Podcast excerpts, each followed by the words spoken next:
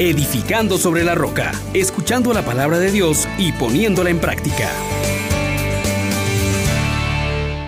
Paz y alegría, que el Señor Dios de misericordia los bendiga rica y abundantemente. Hoy reconocemos que Dios es fiel y que nos comparte su misericordia. Invitemos al Espíritu Santo diciendo, oh gran poder de Dios, enciéndenos en tu fuego el amor. Oh Espíritu que vienes de lo alto, llénanos de Dios. Oh Espíritu, santo, úngenos en el amor. Queridos hermanos, miremos hoy cómo la palabra de Dios nos presenta que muchos ni siquiera han oído decir que exista el Espíritu Santo. Meditemos en el libro de los Hechos de los Apóstoles, capítulo 19, versículos del 1 al 8. En aquellos días, mientras Apolo estaba en Corinto, Pablo atravesó las regiones altas de Galacia y Frigia y bajó a Éfeso.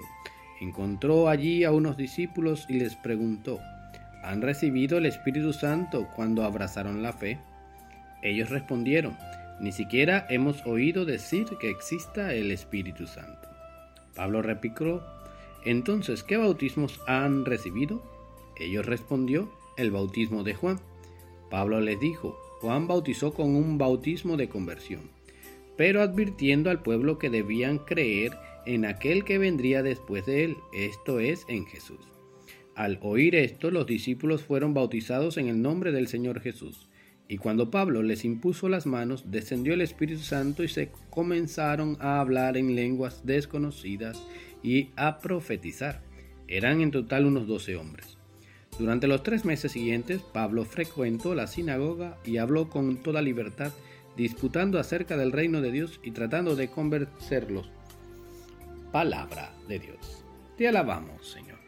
Querido hermano, querida hermana, hoy estamos delante de un episodio muy interesante en el hecho de la evangelización.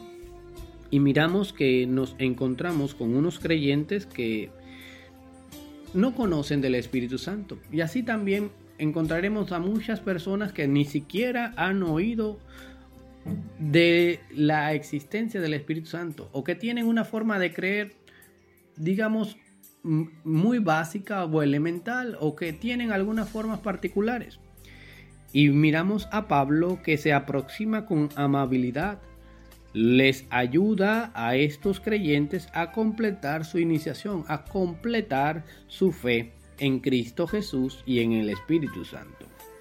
Y, es que tenemos que también mirar cómo cuando se comparte la experiencia del Espíritu con generosidad, surgen frutos maravillosos. Estos hombres que recibieron la predicación de Pablo, la explicación, el bautismo y la imposición de las manos, inmediatamente comenzaron a dar frutos, a hablar en lenguas, a profetizar, a proclamar las maravillas del Señor.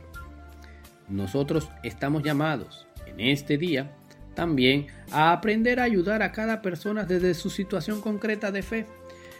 Algunos por la herencia que han recibido, por las tradiciones, por lo poco o mucho que ha podido recibir su formación, debemos acercarnos a todos ellos, porque también es una tarea nuestra tener respuestas amables como una comunidad cristiana para todos y saber encontrar el lenguaje adecuado a partir de las cosas que ya las personas conocen, porque de alguna manera también tienen una cercanía o un aprecio por el Señor.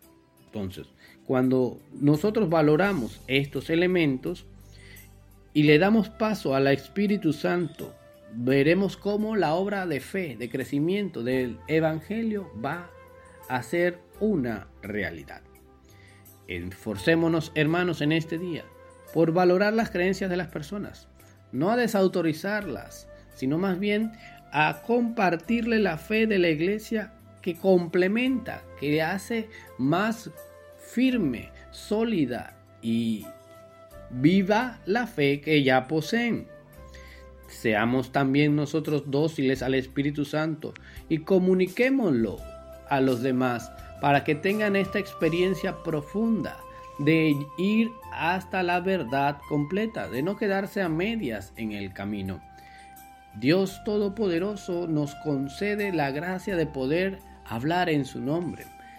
Pues hagámoslo como aquel que se interesa por la salvación de todos. Padre de misericordia, en este día te damos gracias porque nos has permitido conocerte, por haber recibido tu Santo Espíritu. Perdona, Señor, nuestras inconsistencias con la vida del Espíritu. Ayúdanos a compartirla con aquellos que no la conocen y poder juntos proclamar las maravillas de tu nombre a través de Jesucristo nuestro Señor y de su Santa Iglesia que vive y reina hoy contigo por los siglos de los siglos. Amén. Y la bendición de Dios Todopoderoso, Padre, Hijo y Espíritu Santo, descienda sobre ustedes. Les exhortamos, hermanos, por la misericordia de Dios, que pongan por obra la palabra y no se contenten solo con oírla.